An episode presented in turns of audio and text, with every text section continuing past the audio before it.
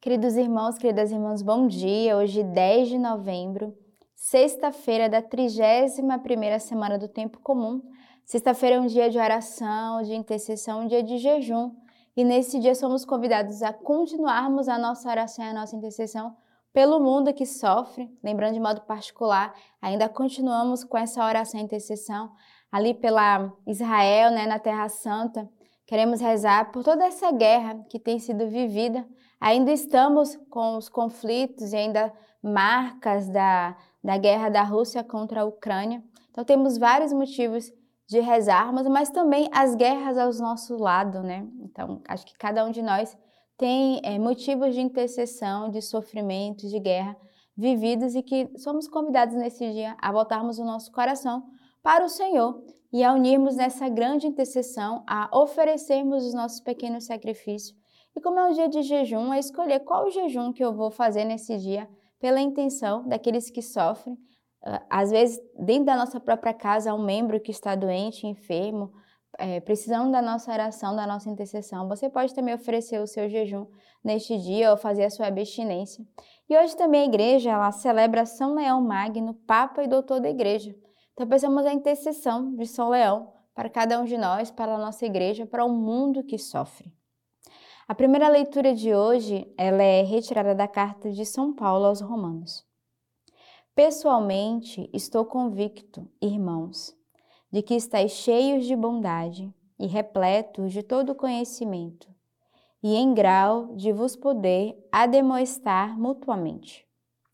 Contudo, eu vos escrevi, e em parte com certa ousadia, mas no sentido de avivar a vossa memória em virtude da graça que me foi concedida por Deus, de ser o ministro de Cristo Jesus para os gentios, a serviço do Evangelho de Deus, a fim de que a oblação dos gentios se torne agradável, santificada pelo Espírito Santo.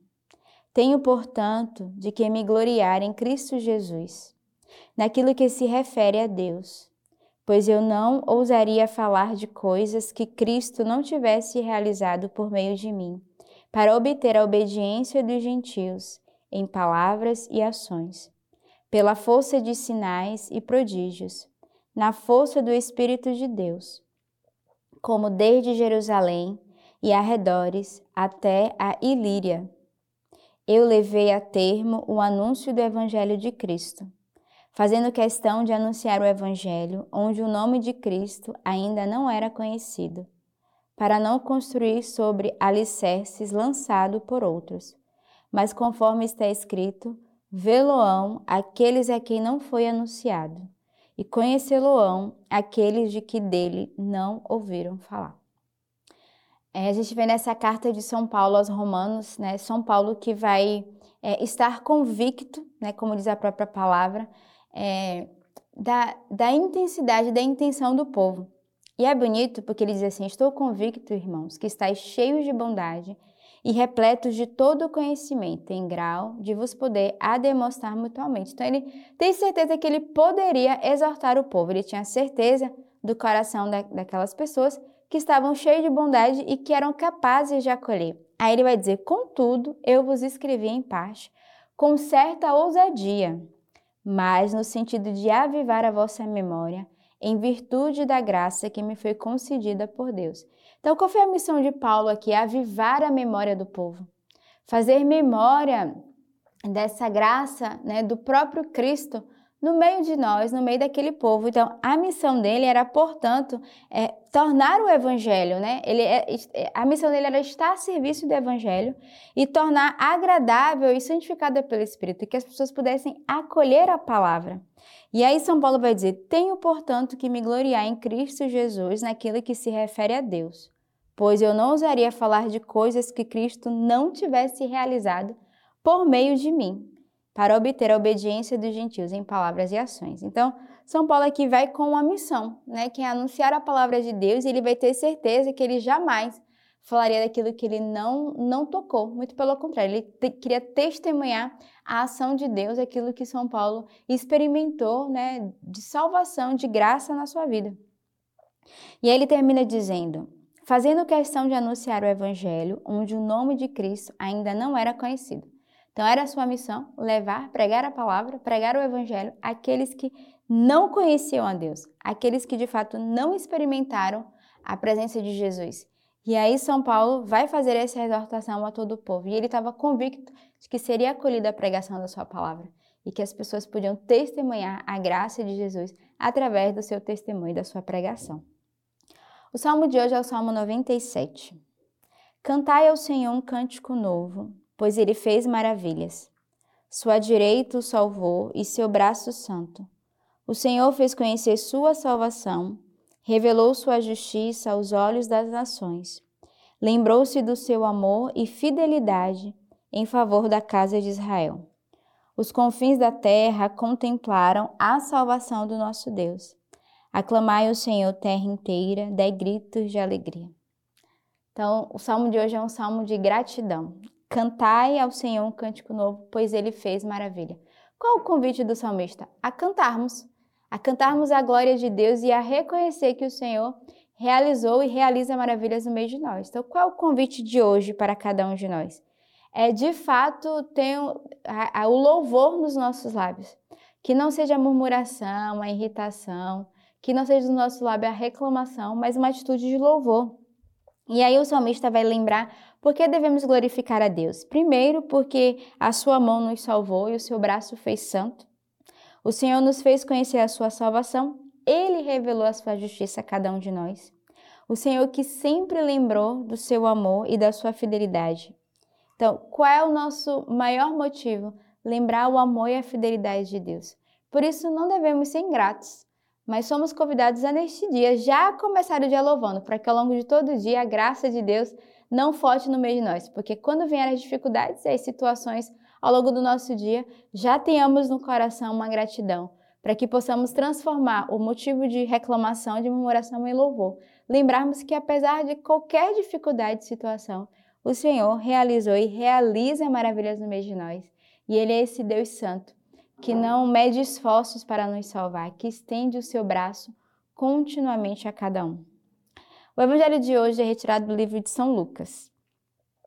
Jesus dizia ainda a seus discípulos: Um homem rico tinha um administrador que foi denunciado por estar dissipando seus bens. Mandou chamá-lo e disse-lhe: Que é isso que ouço dizer de ti? Presta contas da tua administração, pois já não pode ser administrador. O administrador então refletiu: Que farei, uma vez que meu senhor me retire a administração? Cavar, não posso. Mendigar, tenho vergonha. Já sei o que vou fazer para que, uma vez afastado da administração, tenha quem me receba na própria casa. Convocou então os devedores do seu senhor, um a um, e disse ao primeiro: Quanto deves ao meu senhor? Cem barris de óleo. Respondeu ele. Disse então: Toma tua conta, senta-te e escreve depressa cinquenta. Depois disse a outro: E tu, quanto deves? Cem medidas de trigo. Respondeu. Ele disse: Toma tua conta e escreve oitenta. E o Senhor louvou o administrador desonesto por ter agido com prudência, pois os filhos deste século são mais prudentes com sua geração do que os filhos da luz. O evangelho de hoje é um evangelho muito claro para cada um de nós e é, o Senhor que vai usar, né, como esse exemplo, eu creio que como essa parábola, para mostrar de fato a, a infidelidade e ao mesmo tempo somos convidados a ter um coração reto e leal. E o Evangelho de hoje vai mostrar esse administrador que é, não prestava conta da sua administração, que não geriu bem, e o Senhor que vai afastá-lo e ele vai usar é, de uma esperteza que vem do mundo. E nós precisamos pedir ao Senhor uma graça de um coração puro, de um coração que não tem mistura, de um coração que não tem maldade, mas, sobretudo, também é, de sermos espertos, porque a palavra de Deus vai dizer: os filhos deste século são mais prudentes com sua geração do que os filhos da luz. Então, às vezes, nós precisamos também dessa iluminação, dessa esperteza, porque o mundo é, quer nos, nos trapassar, se assim a gente pode dizer, né? o mundo quer nos enganar, mas os filhos de Deus devem ser prudentes e, ao mesmo tempo, devem ser atentos né, às situações e às circunstâncias, mas, sobretudo, deve ter um coração purificado.